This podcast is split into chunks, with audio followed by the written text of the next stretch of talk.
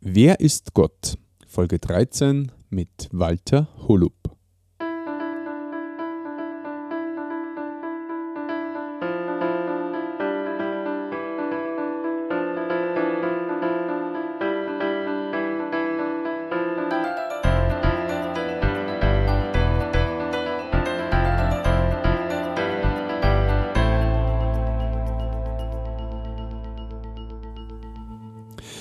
Christi und herzlich willkommen. In diesem Kanal geht es um Gottes Wün.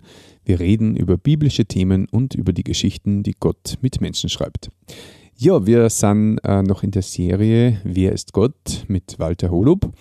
Und bevor wir da starten, möchte ich noch ganz kurz eine kleine Werbung machen. Und zwar habe ich mit ähm, dem Moderatoren-Duo Zwei Tagesbad vor zwei Wochen ungefähr eine Podcast-Folge aufgenommen. Und da geht es im ersten Teil um Vocal Coaching, um Gesangsunterricht. Und dann äh, sind wir volle Kanne in äh, das zweite Thema gestartet und das war Thema Glauben. Und ja, da erzähle ich meine eigene Geschichte, die äh, zwar in diesem Kanal auch schon erzählt worden ist, aber wahrscheinlich ein bisschen anders. Und da gehe ich auf verschiedene Fragen nur ein, die mir die zwei Herren gestellt haben. Auf jeden Fall bei der Gelegenheit möchte ich nochmal Danke sagen bei zwei Tagesbad, beim Kali und beim Pascal für die Einladung. Und ja, wen Vocal Coaching und Glaube interessiert, der höre gerne hinein bei dem Podcast Frühstück mit Bier. Und jetzt wünsche ich wie immer ein offenes Ohr mit dem Walter. Nachdem Jesus letztes Mal eine eingehende Diskussion mit den führenden Juden in Jerusalem gehabt hat und er ihnen erklärt hat, wie man zu dem ewigen Leben kommt und nicht ins Gericht muss, sind wir heute wieder im Norden von Israel unterwegs, am See von Galiläa. Jesus stellt seine Jünger auf die Probe. In einer Situation, wo es eigentlich alle völlig überfordert sind. Es sich immer wieder die Frage für die Jünger und auch für uns. Wer ist Jesus? Was kann ich von ihm erwarten? Wie weit kann ich ihm vertrauen? Schauen wir, was die Jünger damals mit Jesus erlebt haben und wahrscheinlich aus dem Staunen nimmer rausgekommen sind. Lesen wir dazu heute in unserer Bibelausgabe auf Seite 159 bis 160 im zweiten Teil der Bibel im Neuen Testament, im Johannesevangelium, Kapitel 6, die Verse 1 bis 33. Einige Zeit später fuhr Jesus an das Ostufer des Sees von Galiläa, den man auch See von Tiberias nennt. Eine große Menschenmenge folgte ihm, weil sie die Wunder Gottes an den geheilten Kranken sahen. Jesus stieg auf einen Berg und setzte sich dort mit seinen Jüngern. Es war kurz vor dem Passafest, das die Juden jährlich feiern. Als Jesus aufblickte und die Menschenmenge auf sich zukommen sah, fragte er Philippus, Wo können wir Brot kaufen, dass alle diese Leute zu essen bekommen? Er fragte das aber nur, um ihn auf die Probe zu stellen, denn er wusste schon, was er tun wollte. Philippus entgegnete, es würde mehr als 200 Denare kosten, um jedem auch nur ein kleines Stück Brot zu geben. Ein anderer Jünger namens Andreas, es war der Bruder von Simon Petrus, sagte zu Jesus, Hier ist ein Junge, der fünf Gerstenbrote und zwei Fische hat. Aber was ist das schon für so viele? Sorg dafür, dass sich die Leute setzen, sagte Jesus. Es waren allein an Männern ungefähr 5000. Dort, wo sie, wo sie sich niederließen, gab es viel Gras. Jesus nahm nun die Fladenbrote, sprach das Dankgebet darüber und verteilte sie an die Menge. Ebenso machte er es mit den Fischen. Alle durften so viel essen, wie sie wollten. Als sie satt waren, sagte er zu seinen Jüngern, Sammelt auf, was übrig geblieben ist, damit nichts umkommt. Die Jünger füllten zwölf Handkörbe mit den Brotstücken. So viel war von den fünf Gerstenbroten übrig geblieben. Als die Leute begriffen, was für ein Wunder Gottes Jesus getan hatte, sagten sie, das ist wirklich der Prophet, der in die Welt kommen soll. Jesus merkte, dass, dass sie als nächstes kommen und ihn mit Gewalt zu ihrem König machen wollten. Da zog er sich wieder auf den Berg zurück, er ganz allein. Am Abend gingen seine Jünger zum See hinunter. Sie stiegen ins Boot und fuhren Richtung Kapharnaum los, denn es war schon finster geworden, und Jesus war immer noch zu, nicht zu ihnen gekommen. Der See wurde durch einen starken Wind aufgewühlt. Als sie dann eine Strecke von etwa fünf Kilometern gerudert waren, sahen sie auf einmal Jesus, wie er über das Wasser ging und auf ihr Boot zukam. Sie erschraken fürchterlich. Doch er rief ihnen zu, Ich bin's, habt keine Angst. Sie nahmen ihn zu sich ins Boot, und da waren sie auch schon an dem Ufer, das sie erreichen wollten. Am nächsten Tag warteten die Menschen auf der anderen Seite des Sees wieder auf Jesus, denn sie hatten gesehen, dass die Jünger allein losfuhren, ohne dass Jesus zu ihnen in das Boot gestiegen war das als einziges am Ufer gelegen hatte. Inzwischen legten mehrere Boote aus Tiberias an der Stelle an, wo die Menge das Brot nach dem Dankgebet des Herrn gegessen hatte. Als die Leute nun merken, dass Jesus und seine Jünger nicht mehr da waren, stiegen sie in die, diese Boote, setzten nach Kapharnaum über und suchten dort nach ihm. Als sie ihn endlich gefunden hatten, fragten sie ihn, Rabbi, wann bist du denn hierher gekommen? Jesus erwiderte, Ich muss euch ganz deutlich sagen, ihr sucht mich nicht, weil ihr Gottes Wunderzeichen gesehen habt, ihr sucht mich, weil ihr von den Broten gegessen habt und satt geworden seid. Ihr solltet euch nicht so viel Mühe um die vergängliche Speise machen, sondern euch um die bemühen, die für das ewige Leben vorhält und die wird der Menschensohn euch geben, weil Gott der Vater ihn dazu beglaubigt hat. Da fragten sie ihn, wie können wir denn tun, was Gott von uns will? Jesus antwortete ihnen, Gott will von euch, dass ihr dem vertraut, den er gesandt hat. Doch da sagten sie zu ihm, wenn wir dir glauben sollen, dann musst du uns ein Wunder sehen lassen. Was wirst du tun? Unsere Vorfahren haben immerhin das Manna in der Wüste gegessen, wie es ja auch in der Schrift heißt. Brot vom Himmel gab er ihnen zu essen. Jesus erwiderte, ich versichere euch nachdrücklich, es war nicht Mose, der euch das Brot aus dem Himmel gegeben hat, sondern es ist mein Vater, der euch das wahre Brot aus dem Himmel gibt. Denn das Brot, das Gott schenkt, ist der, der vom Himmel herabkommt und der Welt das Leben gibt. Soweit einmal unser heutiger Text. Es war einige Zeit später, nach dem Aufenthalt in Jerusalem, wo Jesus vielleicht von Nazareth, seinem Heimatdorf, zum See von Galiläa hinuntergegangen ist. Der See liegt ja östlich von Nazareth.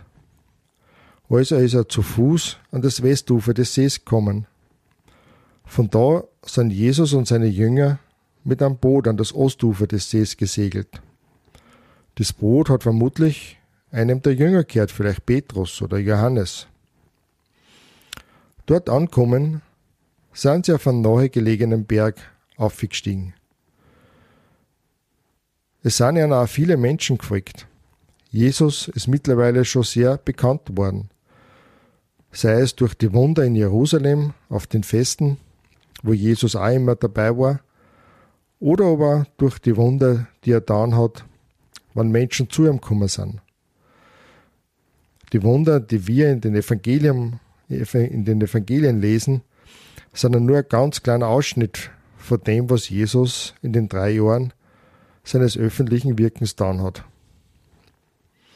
Und in Vers 4 erfahren wir noch, dass das Passafest nahe war, das jährlich gefeiert worden ist.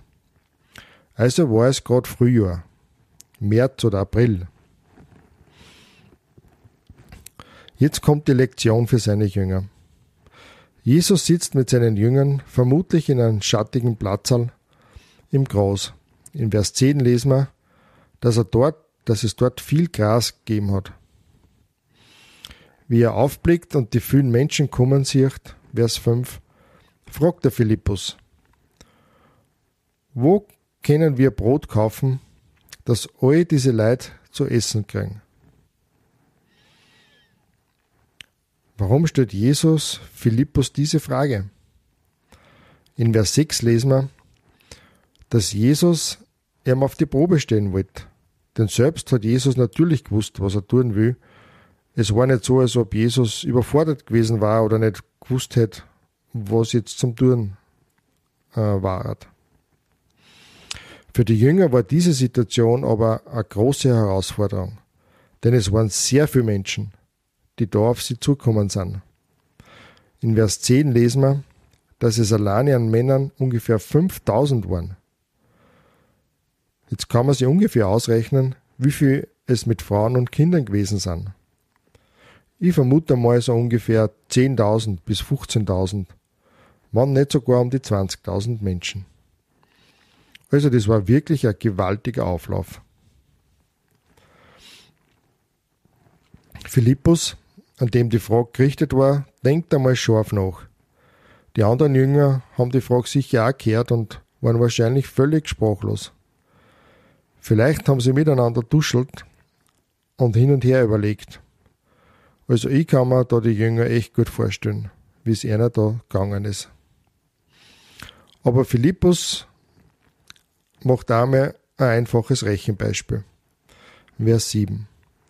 Angenommen, es kommt jeder es kriegt jeder von den 20.000 Menschen ein Wurstsemmel.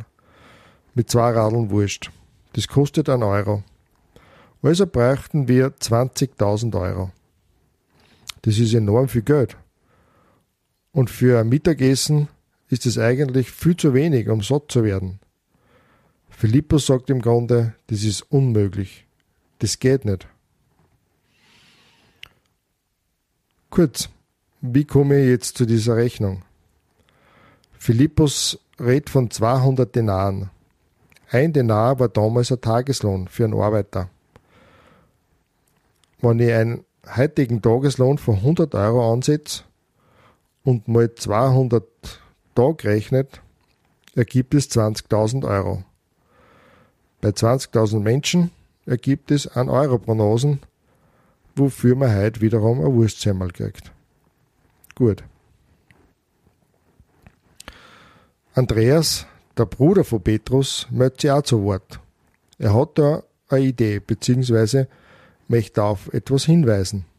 In Vers 9 sagt er, dass ein Junge da ist, der fünf Gerstenbrote hat und zwei Fische. Bevor unter den anderen Jüngern jetzt da ein Riesengelächter ausbricht, sagt er aber nur gleich dazu, aber was ist das schon für so viel? Oder war da bei Andreas ein Funken Vertrauen zu Jesus dabei?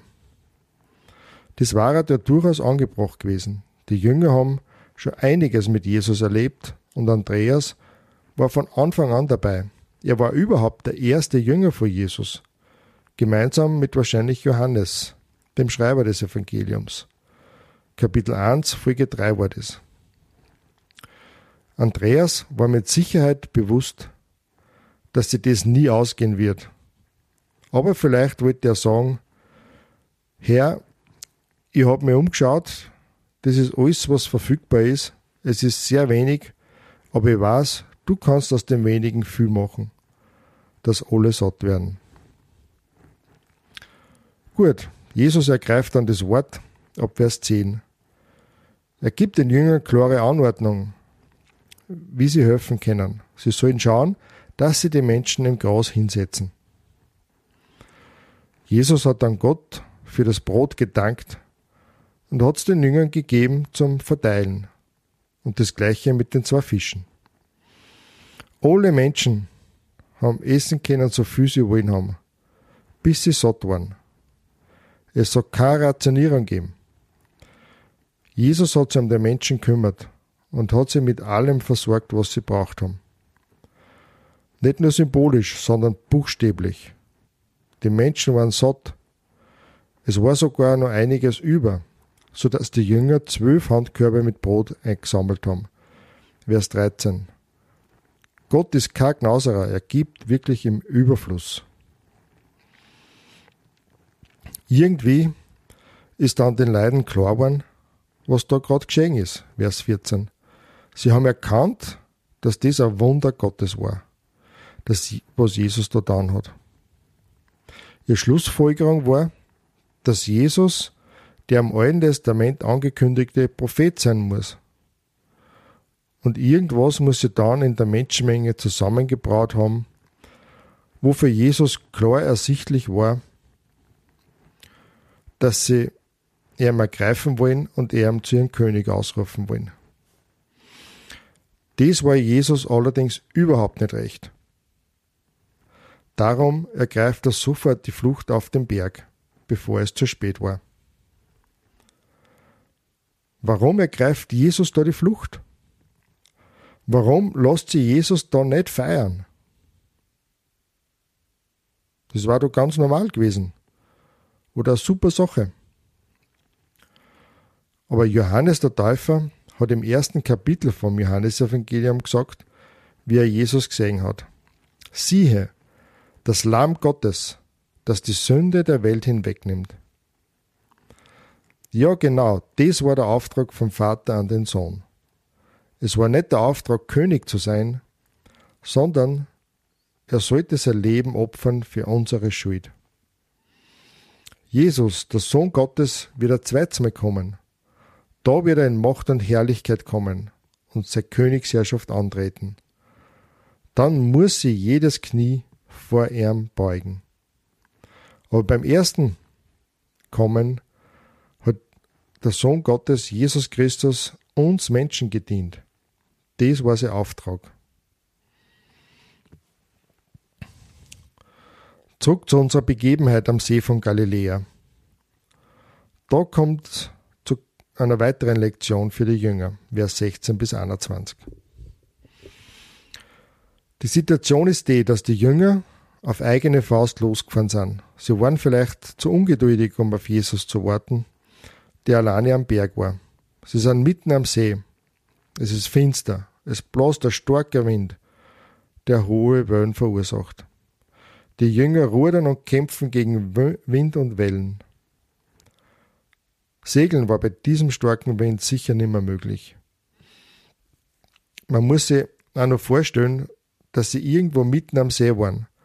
Der See von Galiläa hat heute eine Nord-Süd-Ausdehnung von ungefähr 21 Kilometer und Ost-West-Ausdehnung von ungefähr 11 Kilometer.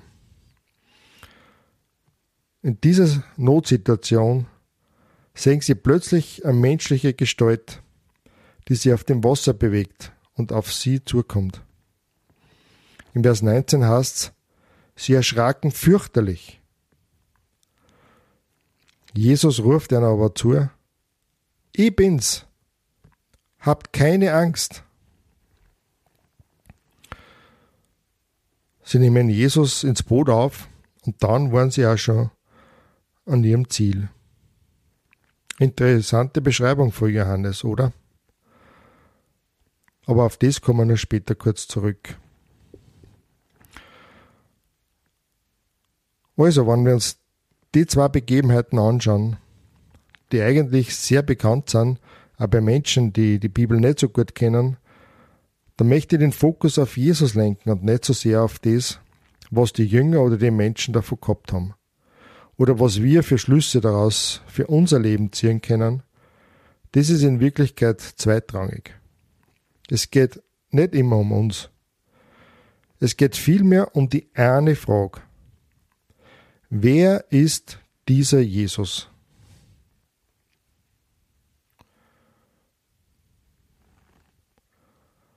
Jesus hat vorher einmal gesagt, dass sein Vater wirkt und darum wirkt auch er. Und zwar in vollkommener Übereinstimmung mit dem Vater und in vollkommener Abhängigkeit vom Vater. Was denkst du, was hat Jesus alleine auf dem Berg gemacht?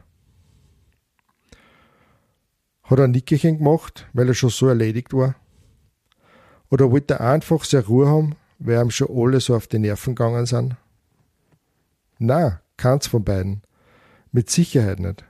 Ich bin mir ganz sicher, dass Jesus im Gebet war, in enger Gemeinschaft mit Gott, seinem Vater, und alles mit ihm besprochen hat.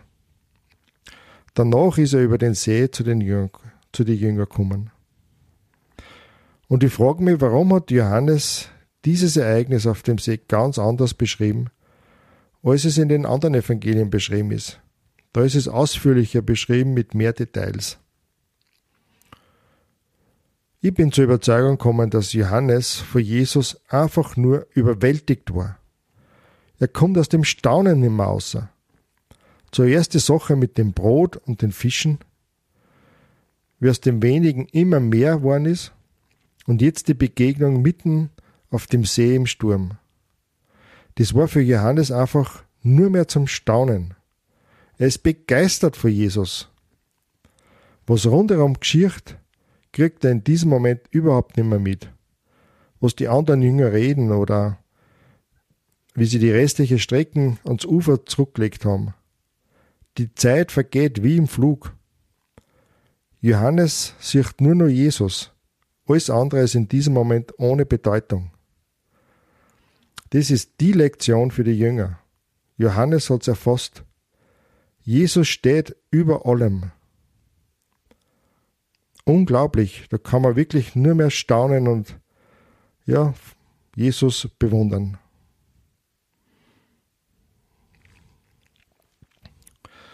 Was haben die anderen Menschen gelernt? Ab Vers 22 lesen wir, dass nächsten Tag die Verwirrung bei den Menschen perfekt war. Sie waren der Meinung, dass Jesus nur am Ostufer ist, weil sie gesehen haben, wie die Jünger allein ins Boot gestiegen und losgerudert sind. Aber Jesus ist nimmer da. Einige, es steht jetzt nicht da, wie viele es waren, machen sie auf die Suche. Sie kommen jedenfalls nach Kapharnaum auf der anderen Seite des Sees und finden dort Jesus. In Vers 25 fragen sie ihn, Rabbi, wann bist du hierher gekommen? Es war ihnen wirklich ein Rätsel. Jesus geht dann aber gar nicht auf ihre Frage ein, sondern er kommt gleich auf das Wesentliche zu sprechen, ab Vers 26. Jesus sagt einer, dass sie ihn in Wirklichkeit nicht gesucht haben, weil sie das Wunder Gottes gesehen haben, sondern weil sie satt geworden sind von den Broten und Fischen. Warum sagt Jesus das? Die Menschen damals waren oft sehr arm und haben oft keine Arbeit gehabt. Wir können uns das heute in unserem Wohlstand gar nicht mehr so vorstellen. Ich bin 1967 geboren. Ich habe noch keinen einzigen Tag in meinem Leben hungern müssen. Da bin ich auch sehr dankbar dafür. Aber auch selbst bei uns dreht sich unser Leben und unsere Sorgen oft nur um die leiblichen Bedürfnisse, dass es uns in allen Dingen gut geht. Bei armen Menschen, die wirklich nicht wissen, was sie nächsten Tag zu essen haben, da wäre die Sorge um das Leben ja wirklich nur berechtigt. Aber selbst zu diesen Menschen sagt Jesus folgendes, Vers 27. Ihr solltet euch nicht so viel Mühe um die vergängliche Speise machen, sondern euch um die bemühen, die für das ewige Leben vorhält. Und die wird der Menschensohn euch geben, weil Gott der Vater ihn dazu beglaubigt hat. Kannst du dich nur erinnern an Kapitel 4? Da hat Jesus von dem lebendigen Wasser gesprochen, das ins ewige Leben hineinreicht. Jetzt spricht Jesus von einer Speise, die ins ewige Leben reicht. Und beides gibt der Menschensohn, also Jesus. Nicht nur, weil er das sagt, sondern weil Gott der Vater Jesus dazu beauftragt und bestätigt hat. Okay, gut, sagen die Menschen, zu denen Jesus redet. Wie können wir den Willen Gottes tun? Was möchte Gott von uns? Vers 28. Das finde ich eine super Frage. Ich denke, das ist die beste Frage, die wir Menschen überhaupt haben können. Und Jesus gibt einer eine ganz klare, unmissverständliche Antwort, Vers 29. Er sagt einer, Gott will von euch, dass ihr dem vertraut, den er gesandt hat. Punkt. Nur mal. Gott will von euch, dass ihr dem vertraut, den er gesandt hat. Eigentlich ganz einfach. Das ist nicht schwer zum Verstehen, oder? Es stellt jetzt nur die Frage, wie ich das? Wollen die Menschen das, die Jesus gesucht haben, weil sie satt geworden sind? War die vorhergehende Frage von einer wirklich ernst gemeint? Ich habe den Eindruck, dass sie von der kurzen, knackigen Antwort von Jesus ein bisschen überrascht waren. Mit dem haben sie jetzt nicht gerechnet. Wie komme ich drauf? In Vers 30 sieht man das. Doch da sagten sie zu ihm, wenn wir dir glauben sollen, dann musst du uns ein Wunder sehen lassen. Was wirst du tun? Also ganz ehrlich, das ist fast nicht zum Backen. Das ist doch da wirklich der Gipfel aller Frechheit. Die Menschen sagen Jesus allen Ernstes, wenn wir dir glauben sollen, dann musst du uns ein Wunder sehen lassen. Was wirst du tun? Fragen sie ihm. Diese Menschen, die das jetzt sagen, haben am Vortag noch ganz was anderes gesagt. Im Vers 14 haben wir da gelesen.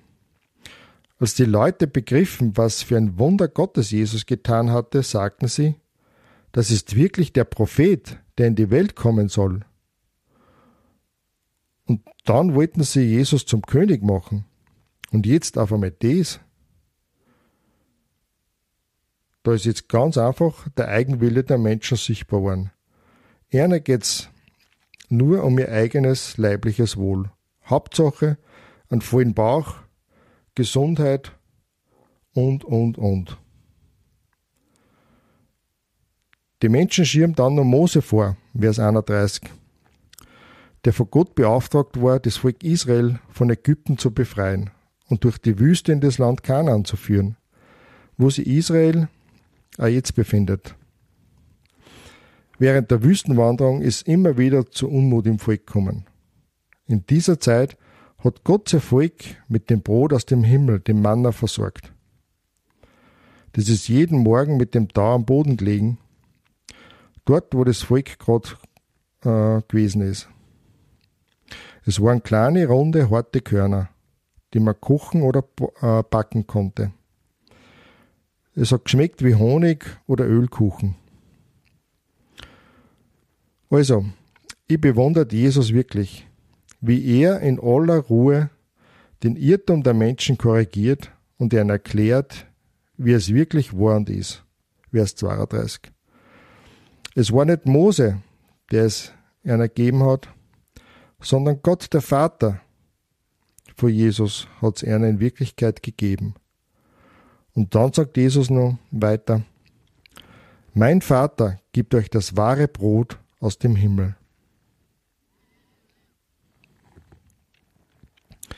Die Menschen haben leider noch nicht wirklich verstanden, um was es geht, wer Jesus wirklich ist. Im Gegensatz dazu Johannes, der Schreiber des Evangeliums und der Jünger vor Jesus. Er war überwältigt vor Jesus und ist aus dem Staunen nimmer rausgekommen. Abschließend für heute sagt Jesus in Vers 33, denn das Brot, das Gott schenkt, ist der, der vom Himmel herabkommt und der Welt das Leben gibt. Um das wahre Brot aus dem Himmel, um das Brot, das Gott schenkt, wird es dann in der nächsten Folge gehen. Eins nur vorweg. Jesus macht da so heftige Aussagen, dass sie dann viele von ihm abwenden werden. Gut. Dann bis zum nächsten Mal. Freue mich, wenn du wieder mit dabei bist.